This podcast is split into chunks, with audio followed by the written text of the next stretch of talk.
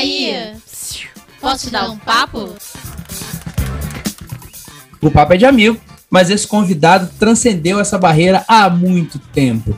Ele é poeta, ele é pastor, ele é compositor, ele é um verdadeiro gênio. Não tá acreditando, não? Fica comigo aí que daqui a uns três segundos você vai saber quem é meu convidado. Meu querido amigo Gerson Borges, muito bem-vindo e muito obrigado por bater esse papo comigo, meu irmão. Tá em casa. Boa tarde, bom dia, boa noite. Não sei que horas a rapaziada vai ouvir, né? Bom, então, bom dia, boa tarde, boa noite para todo mundo. Honra e alegria enormes receber teu convite, querido Tinho. E maior ainda é a honra e alegria da gente trocar essa ideia, não é? Eu sei que alguns vão ver esse podcast correndo, como eu corro, Amanhã é dia de fazer os meus 5 ou 8 km lá, se Deus me permitir. Alguém, alguns vão ouvir esse podcast no carro e sei lá mais em que lugar, mas para todo mundo então, bom dia, boa tarde, boa noite.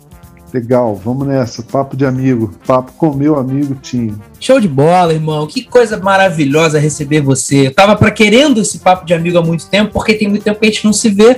Desde que começou esse negócio de pandemia, Gersinho mora em São Paulo. Mas antes de qualquer coisa, antes da gente começar o nosso papo, Gerson, eu queria que você se apresentasse. Eu não quero o pastor Gerson Borges, nem o cantor Gerson Borges, eu quero o Gerson. Olha, cara, o Gerson Borges é carioca de Campinho, do subúrbio rubro-negro, eu lamento se você não tem essa felicidade que eu tenho de ser octa. Errou! Ah, eu sou eu sou uma pessoa simples que gosta de café com pão e ovo cozido e abacate com açúcar e vai por aí. Eu sou filho da dona Nivalda e do seu Obed, ah, que são do interior do Rio de Janeiro que moram ali na região dos lagos do Rio de Janeiro. Estou falando de São Paulo, então já começo a ficar com o olho marejado, né?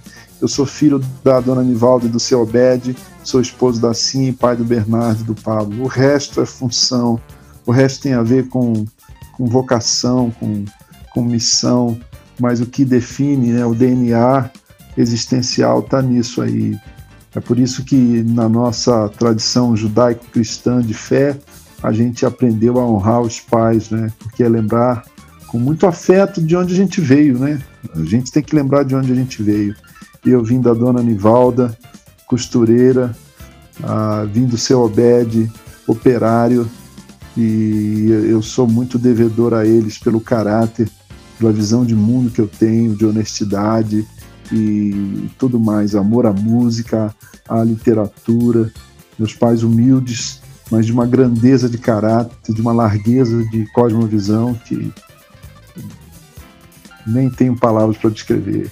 Esse sou eu. Eu sou uma, uma obra de arte em processo, né? Estou sendo desenhado, estou sendo lapidado aí pelo Criador. É isso, irmão. Você sempre foi músico, Gerson? Existiu esse lance de a música entrar na tua vida? Eu tô te perguntando isso pelo seguinte, cara. A gente toca junto, eu tenho, você me dá essa moral e te acompanhar quando, quando, quando, você tá aqui no Rio. Mas assim, eu não consigo me lembrar, por exemplo, quando que a música entrou na minha trajetória. Para mim sempre teve.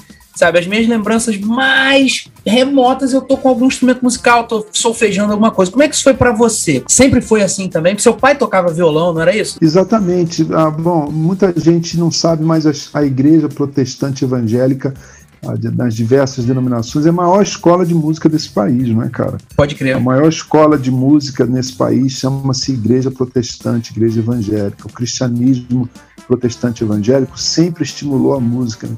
por causa e por conta uh, de Johann Sebastian Bach, que era um que é o, o gênio, o mestre dos mestres, que era luterano e trabalhava em igreja, dirigia corais, produziu música para a igreja. Por, por conta de da influência de John Wesley e o seu irmão também. Né? Os, os irmãos Wesley fizeram muitas canções, compuseram. Há uma tradição que, que remonta não apenas à, música europeia, não é, das igrejas protestantes, tanto na Alemanha quanto na Inglaterra, na igreja anglicana, que é protestante, mas também nos Estados Unidos, do negro spiritual, né, dos, dos afrodescendentes que iam para as igrejas protestantes, né, e, e aí começavam a, a, unir aquela musicalidade africana com, com a música europeia, né? Então eu cresci na igreja evangélica, e na igreja evangélica a gente tem conjuntos e grupos e corais de criança, de pelo menos tinha, hoje tem um pouco menos, mas a formação continua sendo feita para as bandas, né, para a musicalidade, vamos dizer, mais pop, né, mais contemporânea, né? E aí eu cresci indo para os dormindo no colo da minha mãe que era contralto, do, eh, nos ensaios do coral em Guadalupe, aí no Rio de Janeiro, não é? O maestro era um oficial da Marinha e era um, um músico, Eliezer, era muito amigo dos filhos dele, e a gente ficava brincando lá no estacionamento enquanto minha mãe ensaiava, ou então eu cochilava e dormia no colo da minha mãe nos ensaios do coral. Meu pai tocava violão, né? meu pai sempre gostou muito da música de raiz, música caipira, música do interior do Brasil e também da música nordestina, da musicalidade nordestina. Influência dos meus pais, então, é, é, é, é decisiva na construção do meu amor pela música. E aos nove anos, meu pai me dá um violão, violãozinho bem fuleiro, assim, bem chinfrim, mas ele me disse: Ó, oh, filho, se você aprender, papai te dá um novo. E alguns meses ele me deu um violão novo, porque percebeu o meu, a minha dedicação, o meu amor ao instrumento. Depois ele me deu uma guitarra, e aí eu fui, fui embora. Aos 12 anos já estava compondo. Ao mesmo tempo que eu desenvolvia esse, esse amor à música, eu desenvolvi também um amor à leitura, né? a poesia, a palavra, o texto. E aí eu comecei, eu me descobri compositor aos 12, 13 anos de idade. E aí já se vão mais de, 30, de 40 anos, né? Eu tenho, vou fazer 52 agora, então são cerca de 40 anos dedicados tanto à música quanto à poesia, a palavra escrita. Foi por aí, eu acho que a história é essa: a igreja evangélica e o amor que meu pai tinha à música caipira, porque ele é do interior, ele é de Casimiro de Abreu, ali por trás de Macaé, Olha. Lumiar, aquela região ali, perto de Lumiar, que Beto Guedes cantou belamente, com letra de de Ronaldo Bastos, né? Lembra dessa canção? Do Lembro. Disco, acho que é do disco Sol de Primavera, é. clássico do Clube da Esquina, né? Lumiar. Mas meu pai então nasceu em Casimiro de Abreu, depois ele vai para o Rio de Janeiro aos 12 anos e passa constrói uma vida no Rio de Janeiro, ele vai trabalhar na confeitaria Colombo e ele fala com muita saudade dos, do Rio de Janeiro dos anos 50, todo mundo muito elegante nos bares, os conjuntos de você também é um sambista e um amante da, da boa música carioca, né? Ah, os, as rodas de choro. Ele fala assim, qualquer bar no centro da cidade era, era os, os músicos eram, se vestiam muito bem com aquele chapéu e ele achava aquilo tudo fascinante, né? Ele, ele andando de bonde pela cidade e ouvindo a musicalidade do Rio de Janeiro dos anos 50. E uma coisa linda, né, cara? Porque você vê, curiosamente, a gente tem esse, além de tantos outros, esse ponto em comum. Meu pai também meu pai veio do interior da Bahia, mas quando veio morar no Rio de Janeiro, veio para gravar um disco com um conjunto do Recôncavo Baiano chamado Os Cinco Anjos. Meu pai fez parte da primeira formação e gravou com Valdir Azevedo, gravou com Jacó. e ele aí, me, ele me fala aí. a mesma coisa. Ele fala, filho, as rodas de choro eram uma coisa do outro mundo, que você via assim, o Jacó do bandolim, sabe? Tocando assim, absurdo. Sim, sim. Músicos maravilhosos. Tem músicos muito bons, no bandolim, na flauta e, e nos instrumentos típicos do, do choro, né? O seu pai é da mesma região de Caetano Veloso, no Recôncavo? É, mais ou menos. O Caetano é de Santo Amaro da Purificação. Meu pai é de Cachoeira, né? Um pouquinho distante. Santo Amaro é, sei lá, não é muito longe, não. Uns 40 quilômetros de carro, vai. Sim, sim. Não é muito sim. longe, não. Perfeito, mas, é da, mas é da mesma região. Conheci, eu conheci Dona Canoa, conheci Babel, a irmã de Caetano. Caetano eu fui conhecer aqui no Rio. Aqui já no Rio de Janeiro eu tive a oportunidade de oh, conhecer. Que interessante. Eu estive lá em Vitória da Conquista, que é a cidade do Gil, né, na Bahia, e conheci a praça, a praça é, Gil Moreira, que é onde o pai do Gil, o, o doutor Gil Moreira, que é, era médico, né, morava. E aí a prefeitura transformou agora. Mas o Recôncavo é mais distante, né? Conheci a cidade de onde veio, cidade pequena e muito gostosa, né?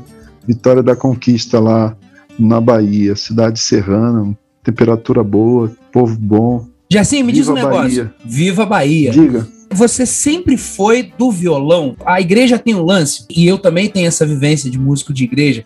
A gente acaba tocando o que dá quando um músico faltou o tecladista, você vai lá e arranha um tecladinho, faltou o batera, você vai lá e toca uma batera. E no meu caso, isso assim, eu, eu acabei não me dedicando a um instrumento só. Então eu acabo tocando vários instrumentos, nenhum deles bem. Você, é, ah, você, você é um é grande modesto.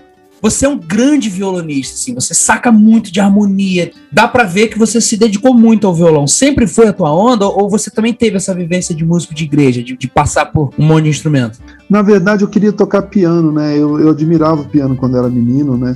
Quando via na televisão, ouvia o som do piano, eu achava muito charmoso. 76, Guilherme Arantes, esse grande compositor paulista, estourou com Quando eu fui ferido, vi tudo mudar trilha sonora da novela Anjo Mal, 1976. Eu tinha sete anos de idade. Eu lembro que essa música, ouvia essa música no rádio, entre outras coisas, né? Que eu ouvia no rádio que me emocionava, soltando pipa na rua, brincando na rua. Perdi você, não custa entender, ainda te amo. Muito bem, Jó, o pessoal na época Jorge Ben, o pessoal da rua que morava em Ricardo Albuquerque, eu via muito o rádio altas as, as donas de casa, né, lavando roupa, botavam rádio alto assim, né? E aí eu ficava ali né, soltando pipa, brincando na rua e ouvindo. Passava num lugar, tava ouvindo uma música. A minha vizinha só ouvia Jorge Benjol o dia todo, né? E, e eu ouvi piano, Guilherme Arantes, falei, puxa, que lindo isso. Minha irmã, três anos mais velha que eu, minha irmã mais velha, Leila, a Leila ganhou um acordeão de papai quando ela tinha uns 11 para 12 anos um escandale italiana que ela tem até hoje, um instrumento maravilhoso, uma sanfona linda, um acordeão lindo. E aí eu pegava escondido dela porque ela não gostava e eu colocava assim no meu colo como se fosse um teclado de piano e aí ia tocando ali, fuçando, enquanto o fole abria, mas aí de repente acabava o ar, aí terminava, tinha que puxar de novo, né? Não tinha sintetizador, não tinha teclado, eu só conhecia o piano. Mas o piano é um instrumento de sempre foi um instrumento de, de classe média média alta, né? A classe média baixa ou a classe C nunca teve grana para comprar um piano. O piano, mesmo usado hoje, custa 5 mil reais, 6 mil reais. E um violão você compra por 100 reais, né? É por, é por isso que tem tanto. Mais ou menos como no futebol, né?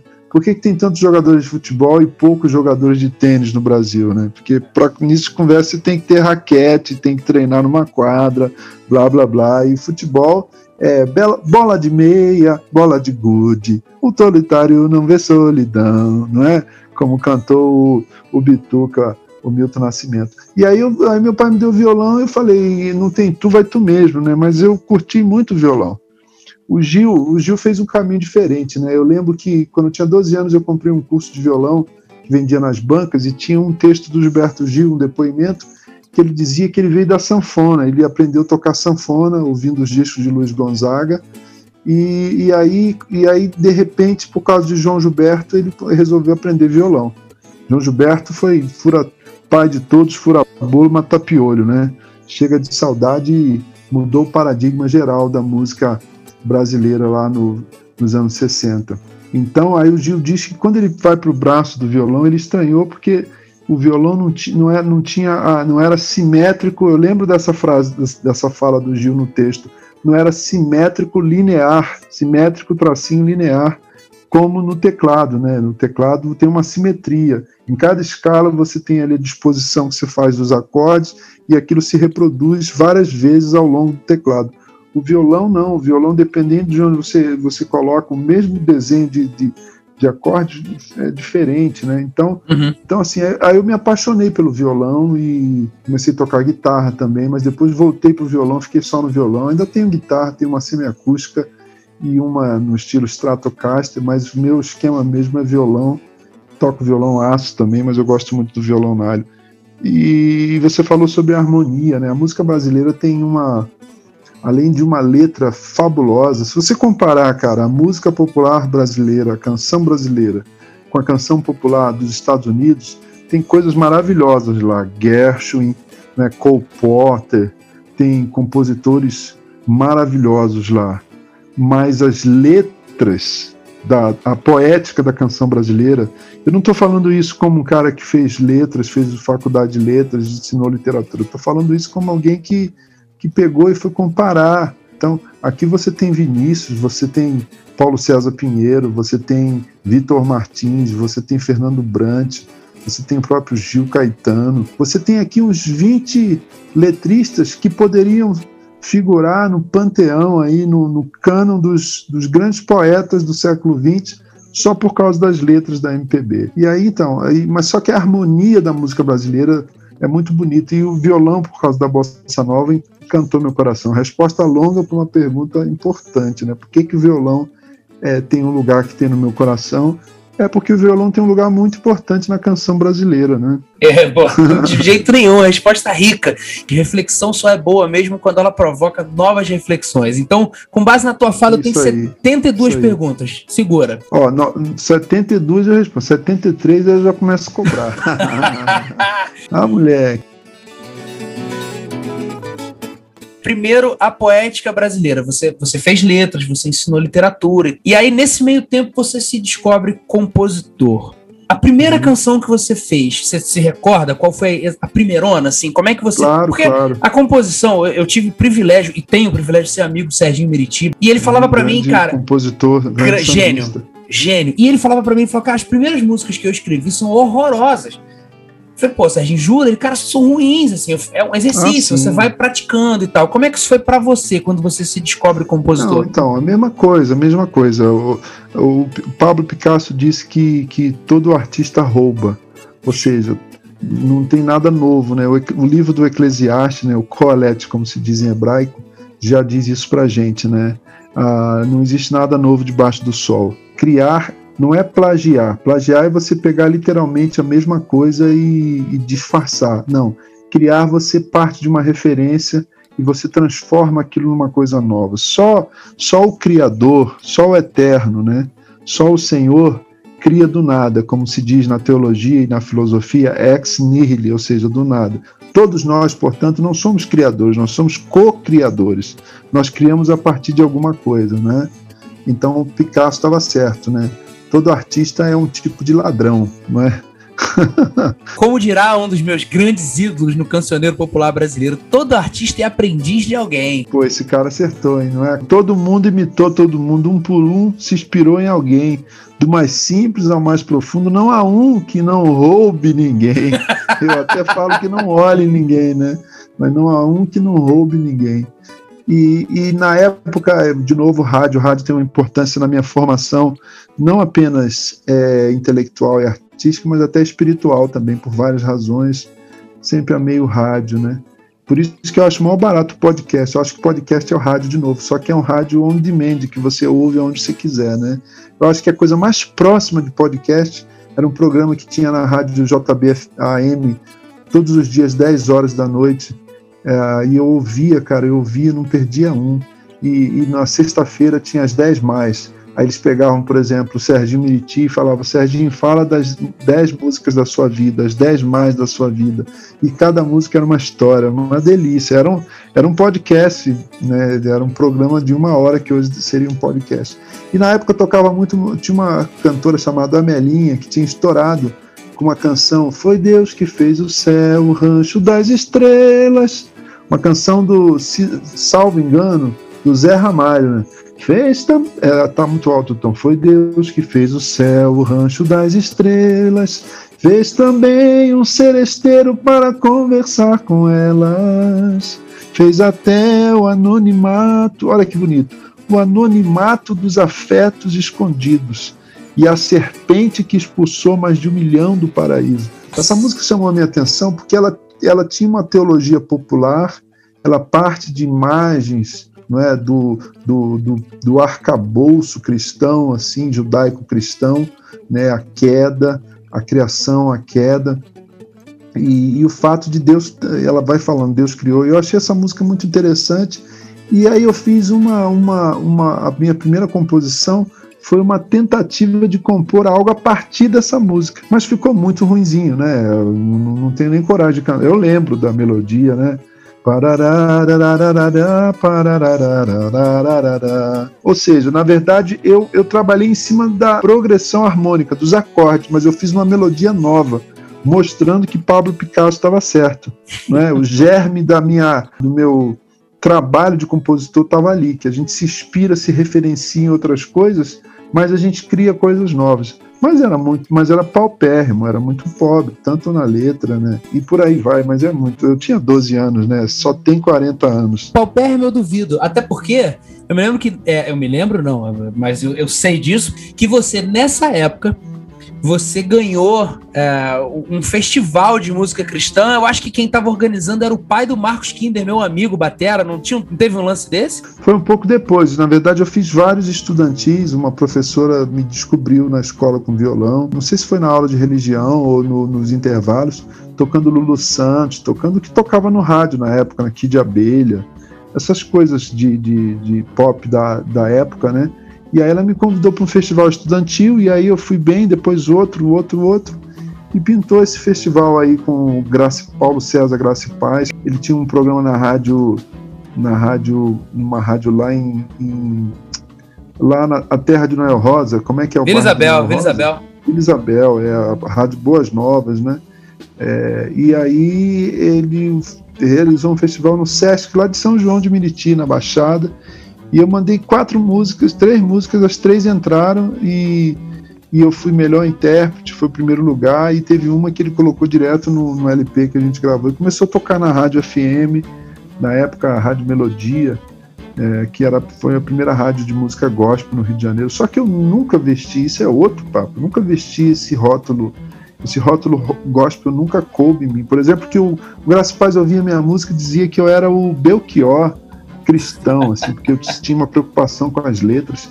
E ele foi falar disso, eu falei, caraca, eu tenho que ouvir Belchior, porque eu não conheço a obra do Belchior, mas ele está dizendo que eu lembro Belchior, aí eu fui ouvir Belchior, não, não, Belchior, não me achei parecido com Belchior, em termos melódicos, né, mas, mas eu entendi o que ele quis dizer com a, com a preocupação com a poética e com uma letra profunda, né, porque o Belchior era um letrista extraordinário. Meu irmão, tu não vai acreditar no que eu vou te falar. Ali, a Rádio Boas Novas, 1320 AM, o estúdio ficava ali na 28 de setembro.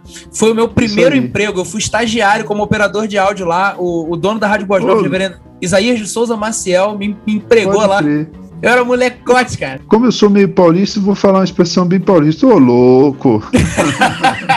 Ô, louco, sério, ah, bicho. Sério, bicho, foi meu primeiro Você emprego. Você conheceu o Zé Roberto, que era o técnico de som lá? Sim, Josiel. chamado Zé Roberto? Conheci, conheci o Zé. Então, o Graça e Paz trabalhava com ele e falava: chega mais, Zé Roberto, meu irmão. Aí chamava Zé Roberto, metia a vinheta programa Música Viva. Meu irmão, eu troquei essa ideia com o Marco, um tempão depois com, com, com o Kinder, Patera, porque eu fui conhecer Sim. o Marco muito tempo depois por meio do Arthur Maia, o Arthurzinho Maia que nos deixou. Sim. E a gente foi trocando essa ideia, falei com ele, falei, cara, eu trabalhei lá e tal, teu pai.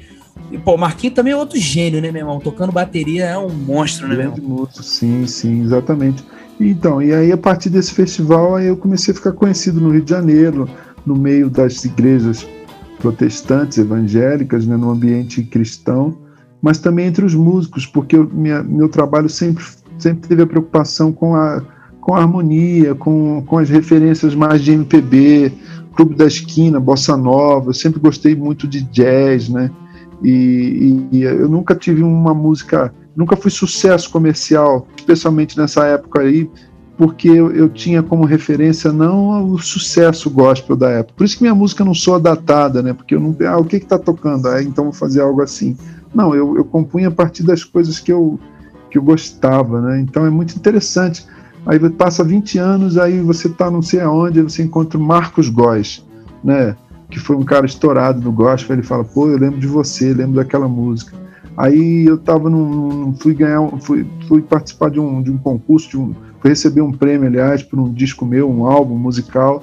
Aí tava lá os caras do Toque no Altar, estourado no Brasil todo. Aí eles viram para mim e falaram: pô, são bons, eu, eu lembro de você há 20 anos, aquela música assim, assim. Quer dizer, quando você tem uma preocupação com a questão uh, para além do, do, comercial, não que, que, que seja eticamente errado, ou, senão a gente fica com um papo meio, meio uma resenha aqui meio é, cuspindo no prato que a gente. Uma falsa modéstia, né? Um, uma presunção intelectual. A gente precisa pagar as contas, né? E, e ter, ter um retorno financeiro comercial faz parte da vida de qualquer profissão. Mas se a gente tiver uma preocupação para além do meramente comercial, o trabalho ele assume um ar mais artístico e permanece. Eu não sei se eu consegui ter êxito nesse sentido, mas eu tenho batalhado nessa seara. Conseguiu e muito. O teu trabalho é atemporal. Independente do que você pense, ele é atemporal.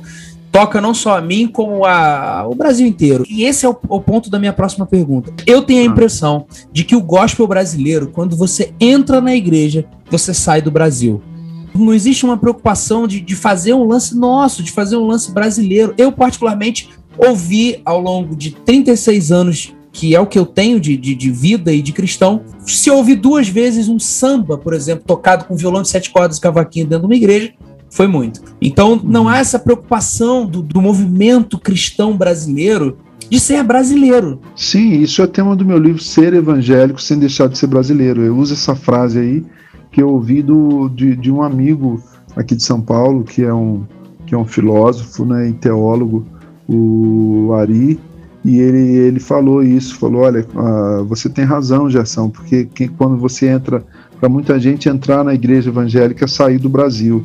O cristianismo, de todas as grandes é, religiões, né, o cristianismo, do ponto de vista da sociologia da religião, né, porque quando você fala assim, você é cristão aqui no Brasil, a pessoa fala, não, mas espera aí, você é católico, você é católico é, beneditino, você é católico carismático, você é católico de que tipo? Tem 20 tipos. Você ou então você é protestante, mas que tipo? Tem 200 tipos, né? Ah, mas se você estiver na, na Europa e alguém falar qual é a tua religião, você fala que você é cristão, é, significa que você não é muçulmano, nem budista, nem hinduísta, não é? Mas o cristianismo de todas as grandes religiões, ele é o que mais permeia a cultura do ponto de vista de, de ser influenciado pela cultura, de absorver elementos culturais e também de influenciar a cultura. Ou seja, para eu ser um, um, um líder religioso cristão, né, um pastor, um padre, eu, eu eh, no Brasil ou na África, eu posso usar a roupa do Brasil ou da África, mas se eu for um, se eu for um, eu não sei o nome de um líder do, do, do budismo, eu vou ter que usar aquela roupa, eu vou ter que ter aquela característica ali. A mesma coisa com o, com o islamismo, a mesma coisa com o, o hinduísmo e vai por aí. O cristianismo não. O cristianismo permite que você use a música da, daquela cultura, que você se vista como aquela cultura, que você adapte a, a se você vai num, numa celebração evangélica na África, dura três horas e eles vestem aquelas roupas afro e eles dançam, eles pulam.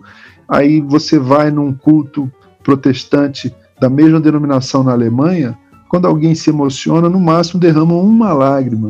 E é, e é sermão de 25 minutos, órgão eletrônico os, os africanos estão corretos e os alemães estão errados. Não, é contextualização cultural.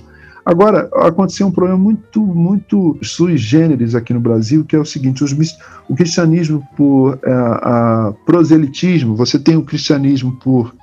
Não quero ser técnico aqui, mas, enfim, tenho que usar essas, esses conceitos. Você tem o cristianismo por imigração, então vieram os imigrantes ingleses, aí vieram os pastores anglicanos para cuidar deles, ou os huguenotes, né, os reformados lá atrás primeiro, e assim também com, com os luteranos no sul do Brasil, ah, e aí vinham os pastores. Mas você tem, tem o, evangel... o cristianismo por proselitismo, por pregação né, do evangelho de Jesus Cristo. Então você tem os batistas, os assembleianos, etc, etc.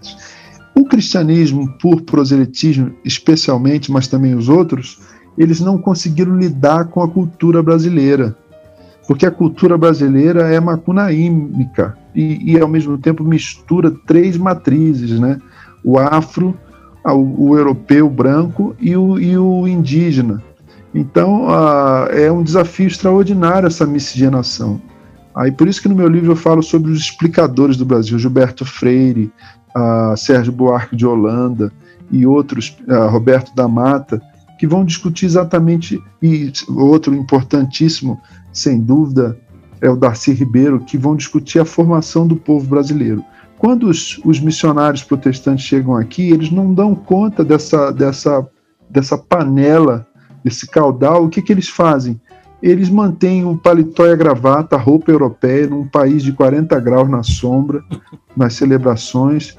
Eles mantêm, por exemplo, a inologia europeia e americana, e, e, porque os ritmos daqui eles acharam muito sensuais, muito esquisitos. O, o 2x4 africano remontava as cerimônias, aos, as batucadas da senzala, né? então supostamente na, na leitura deles, né, a invocação de, de cultos de magia e etc, etc. E de fato a, a, eram celebrações que, que tinham religiosas, né? Só que há um, há um problema muito sério que eu brinco no meu livro, que eu digo o seguinte: rejeitaram o samba, a música afro, mas mantiveram a feijoada. E aí você disse, mas por que, que não pode usar o samba? Não, porque era uma música dedicada aos deuses da África. A comida também era. Somos... A comida também era e é até hoje, né? Ninguém é. parou de comer pipoca, galinha preta, ou branca, sei lá. Então, isso faz com que a música, já estamos quase estourando nosso tempo aí, virou um seminário de sociologia da religião, de contextualização, de missiologia, de antropologia missionária, sei lá. Como dirá Renato Russo, irmão, temos todo o tempo do mundo. Mas para início de conversa, é, basicamente é isso. Os os missionários do, do protestantismo por proselitismo, né, pela pregação, eles tiveram muita dificuldade em redimir a cultura brasileira, no sentido de perceber que a cultura é boa. O uso que eu faço da cultura. Há elementos da cultura que foram corrompidos pelo que a Bíblia vai chamar de queda, né? pela teo, que a teologia cristã chama de queda. Gênesis 3, o pecado. Mas há outros elementos que é puro preconceito é puro preconceito. É claro que uma música muito rítmica não, não se presta a um momento de oração, de contemplação, mas pode ser usado no momento de celebração, de ação de graça, né? Sem falar no fato de que boa parte da enologia europeia e americana se base, está baseada na música popular daqueles países. Então está cheio de hinos protestantes evangélicos nos inários, que na verdade eram hinos nacionais dos seus países, eram canções populares como então Minha Alma Canta-te Senhor era uma música popular na Suécia, tipo Asa Branca aqui no Brasil. Uhum. Glória, Glória, Aleluia era uma música popular no sul dos Estados Unidos. A história de Johnny Brown, um soldado, né? também conhecido como Joãozinho Mulato, né? Johnny Brown. Vai por aí. Se você pegar um inário batista ou presbiteriano, de 400 canções, tem umas 100 ali que ou, ou vieram da música erudita, são melodias da música erudita ou são canções populares que receberam letra evangélica. Então, do que, que a gente está falando quando a gente diz, não, música sacra é essa aqui, assim, assim. Isso aí não é música popular, não serve, etc, etc. É uma discussão que eu, eu, eu remeto ao meu livro Ser Evangélico Sem Deixar de Ser Brasileiro. Quem quiser se aprofundar nessa reflexão, acho que vale a pena. É um livrinho bem interessante, editor Ultimato Deixa eu lamber a cria aqui e botar sardinha na minha brasa, né? E, e aliás, é, não tem só esse, tem um que você fala lindamente sobre oração. É, esses quero livros, aprender orar, Quero é. aprender a orar, você já, já, já os disponibiliza no formato digital ou por enquanto só físico? O Quero Aprender a Orar está esgotado, né, por uma questão de gravador, de editora, direito autoral e, e, até na necessidade de fazer uma revisão no conteúdo. Tem algumas partes que eu queria re, revisar mas o Ser Evangelho está disponível e a Ultimato vai lançar em e-book também, Kindle e outros dispositivos. E o novo, do Lamento à, à Esperança, que eu lido com essa questão da pandemia, não é, com, com a nossa disposição emocional e espiritual diante desse momento tão penoso, tão trágico que a gente está vivendo, não é? E, e, e, que, tá, e que veio junto com, com um e-book, com um audiobook e com um EP que eu gravei tudo baseado no livro das Lamentações de Jeremias, né? Eu vou colocar, pessoal, o, o, os links para você adquirir os livros. É só você clicar que ele vai te levar ao link para você adquirir os livros do Gerson, para você consumir os conteúdos do Gerson e as redes sociais do homem, se é que você já não segue, eu tenho certeza que você segue, você não é bobo, você é malandro, você já segue o Gersinho. Irmão, uh, vamos bater uma bola aqui rápido. Já falamos sobre a tua carreira de músico, compositor. A gente tem pano para manga aqui, mas eu quero te convidar para outros. Então eu quero saber o seguinte: vamos falar sobre a tua confissão de fé. Você também é pastor. Em que você crê? Eu sou, eu, eu me defino como, como um cristão, claro, né? Sou um cristão. A, a base da minha fé A base da minha fé está resumida nos credos ecumênicos, né? entre eles o principal credo dos apóstolos, né? Creio em Deus Pai Todo-Poderoso, Criador dos céus e da terra.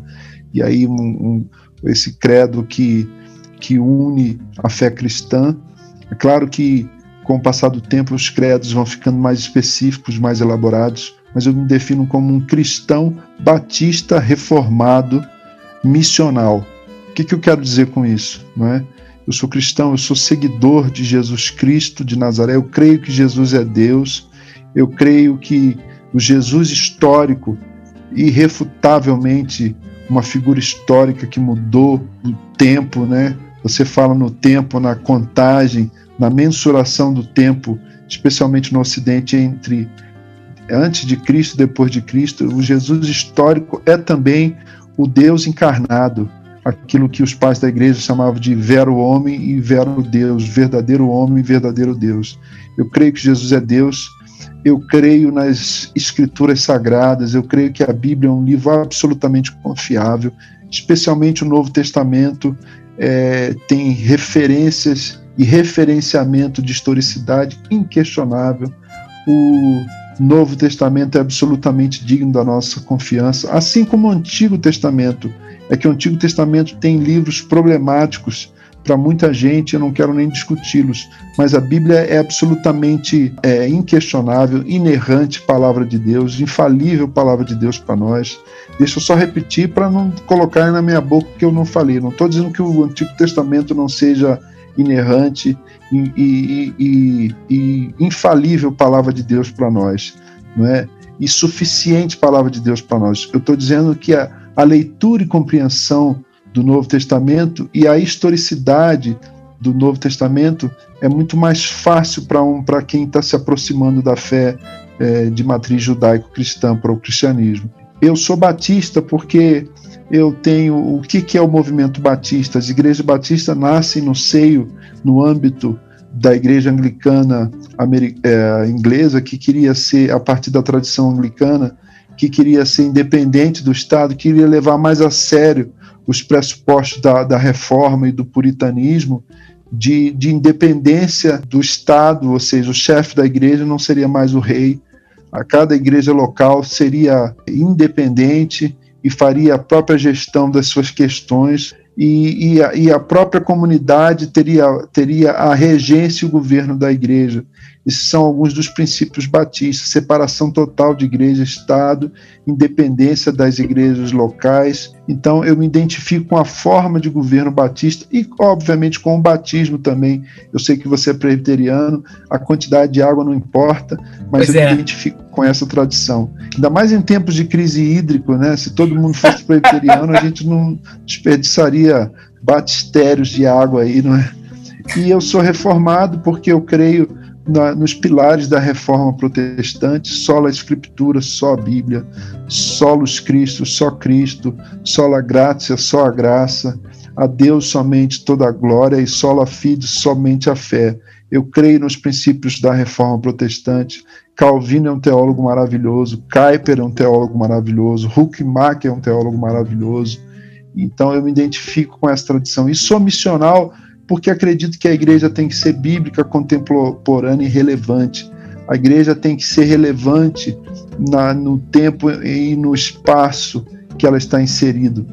A igreja não tem que enviar missionários vocacionados para o campo missionário, né, para outras culturas apenas. Ela tem que enviar-se a si mesma como advogados do reino de Deus, como é, tributaristas do reino de Deus, como juristas do reino de Deus, estou falando aí da tua seara, né? Mas também como médicos do reino de Deus, como músicos do reino de Deus, como quaisquer profissionais do reino de Deus.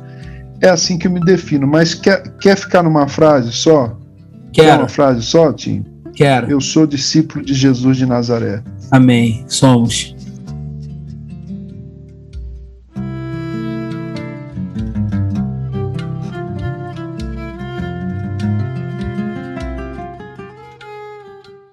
Os reformadores do século XVI assim o fizeram por conta de absurdos que a igreja da época fazia, propagava. Eu tenho amigos que não são cristãos, que não são crentes, não têm qualquer compromisso com a fé cristã.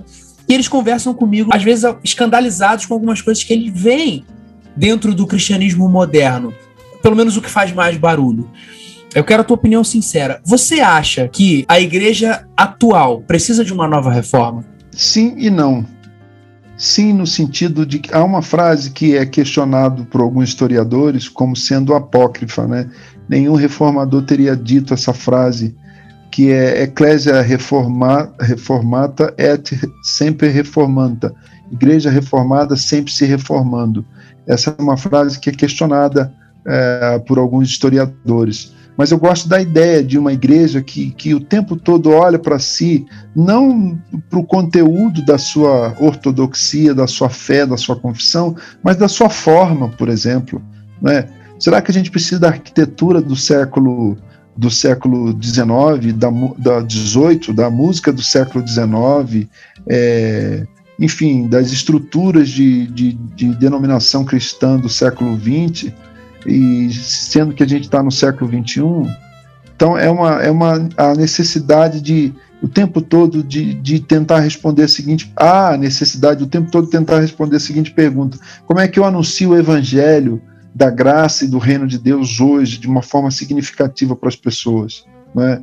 Para isso, conversa, conversa. Como é que eu falo sobre o reino de Deus para quem não entende nada de monarquia? Como é que eu uso essa metáfora?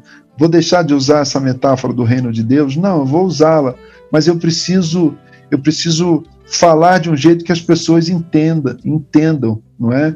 Então, sim, nesse sentido, num sentido mais figurativo, não no sentido de que o conteúdo da fé cristã já está definido do ponto de vista dogmático, do ponto de vista ortodoxo.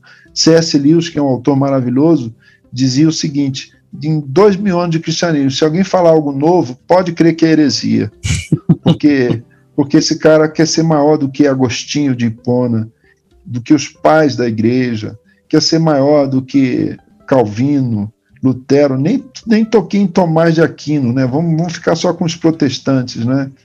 É, se bem que Agostinho é muito grande para ficar só no catolicismo, no protestantismo. É, verdade. Se você, se você perguntasse para Calvino se ele era calvinista, ele ia dar risada e falar: Eu sou agostiniano, porque foi lendo Agostinho que eu redescobri a graça. Se você perguntasse para Agostinho se ele era agostiniano, ele ia dizer: Eu sou paulino, porque Paulo disse: de meus imitadores como eu sou de Cristo. Se você perguntasse para Paulo se ele era paulino, ele ia falar: é, é, de meus imitadores, aliás, como eu sou de Cristo, né? Porque Agostinho leu em Paulo a doutrina da graça e Paulo, por sua vez, dizia que imitava Cristo. Se você perguntasse a Jesus se ele era cristão, ele dizia: quem vê a mim vê ao Pai. Então a gente tem que voltar para Jesus. O autor dos Hebreus diz: tendo os olhos fixos em Jesus, o autor e consumador da nossa fé. A, a Bíblia ela é suficiente para a nossa fé hoje, sim, e será sempre revelação de Deus, a doutrina da inspiração e da, e da revelação. A, a igreja, a reforma do século XVI derramou luz, verso 18, é, Salmo 18 diz: Tu, Senhor, derramas luz sobre as minhas trevas. A reforma do século XVI fe, fez surgir de novo o brilho do ouro das doutrinas da graça e outras doutrinas que, que foram, foram sendo cobertas por camadas de religiosidade medieval. Isso a gente não pode perder. Agora, no que diz respeito à forma, à eclesiologia, ao governo da igreja, à interação da igreja com a sociedade, que aliás é um outro, outro conteúdo reformado que eu gosto muito, gosto muito, precisa, precisa ser é, colocado de uma forma em contraposição com a sociedade e, e aplicando o tempo todo esse conteúdo para a sociedade. Aí a gente já começa a fazer teologia aqui os, e os ouvintes que não são dessa praia vão mudar para outro podcast. Olha, eu, eu, eu, não gosto de abusar tanto assim dos meus amigos. Bora. Seguinte, é, eu deixo isso muito Vamos a critério lá. do meu convidado. Pinga fogo, pinga Exato. fogo. A critério do convidado, você escolhe. Indica um filme ou uma série ou faça um movimento de capoeira à sua escolha. movimento de capoeira eu vou quebrar minhas costas, então é melhor indicar um filme. Um filme que eu quero rever essa semana, lembrei dele ontem. A Missão com Roberto De Niro, personagem que o Roberto De, Roberto De Niro interpreta é um missionário jesuíta e ele tem missionário jesuíta não, ele é um mercenário que se aproveita de missionários jesuítas, mas ele tem um encontro com o Evangelho. Veja que coisa. É um filme lindo que tem a trilha sonora de um dos maiores gênios da música, uh, que foi Ennio Morricone, não é? que faleceu recentemente. A Missão, com Robert De Niro. Indica pra gente um livro ou toque Dona Lee na harpa? Rapaz, tocar Dona Lee eu tenho que chamar meu filho. Meu filho toca Dona Lee. aí tem que chamar os virtuosos aí. Melhor indicar um livro. Ah, indicar um livro é um problema para quem tem só aqui em casa uns 1.500 livros e mais o mesmo tanto na, no meu escritório da igreja. Né? Eu sou um leitor, quanto mais, melhor. Maneiro.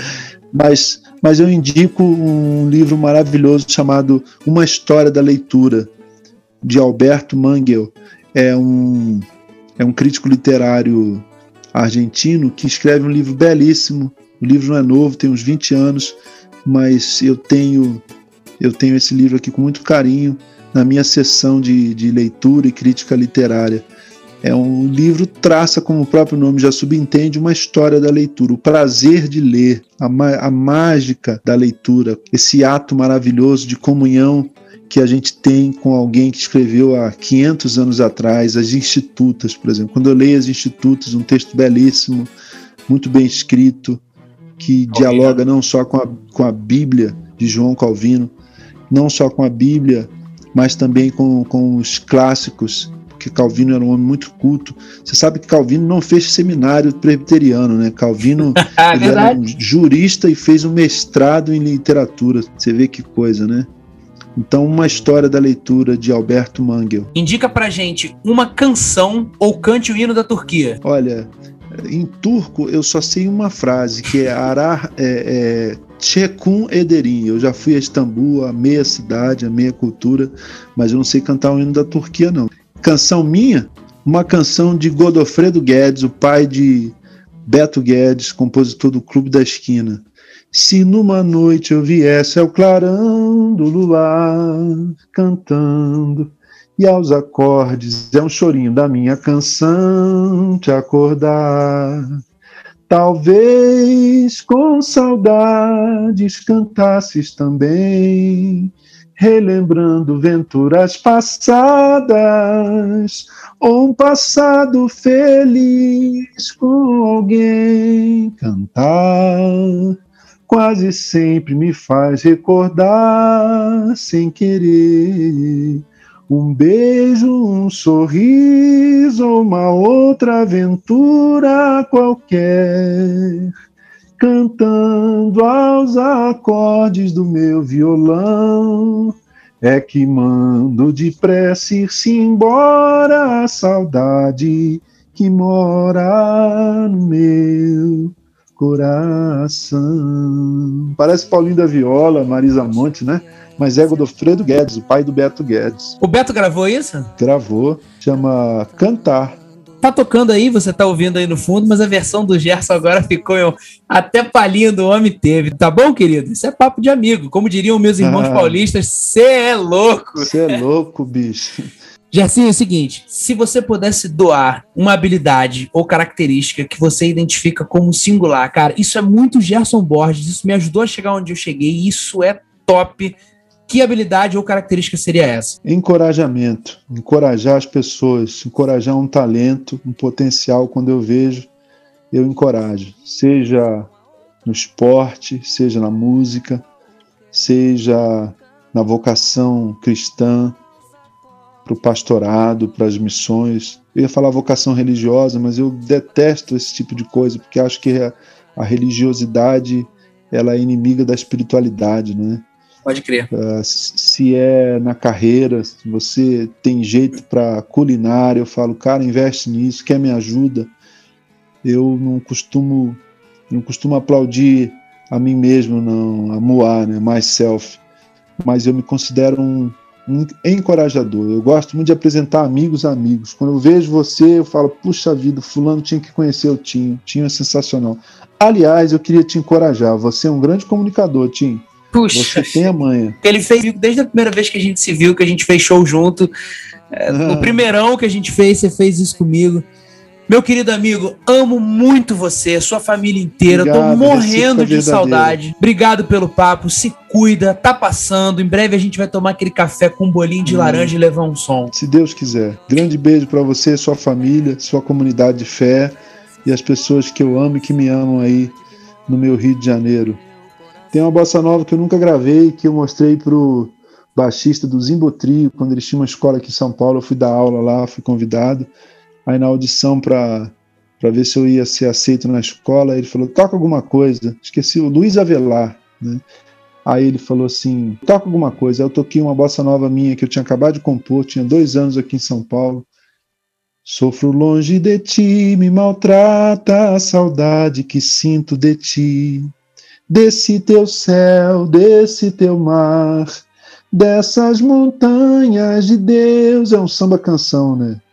Semínima 40 ali, bem lentinho. Sou um prisioneiro longe desse céu, e então canto pra ti, mando pra ti beijos de papel. Sou filho do rio, Guanabara é meu lugar. Só quem dos teus encantos sabe bem entenderá como esquecer-te, nunca abandonar-te. Hora dessas volto, volto para nunca mais voltar. Está passando um tempo tão difícil, né? Que Deus tenha misericórdia do Amém. Rio, dos cariocas, gente boa como você. Um beijo para você, até semana que vem. Fui! Quase sempre nos faz recordar, sem querer, um beijo, um sorriso uma outra aventura qualquer, cantando aos acordes do meu violão é que mando depressa embora a saudade que mora no meu coração.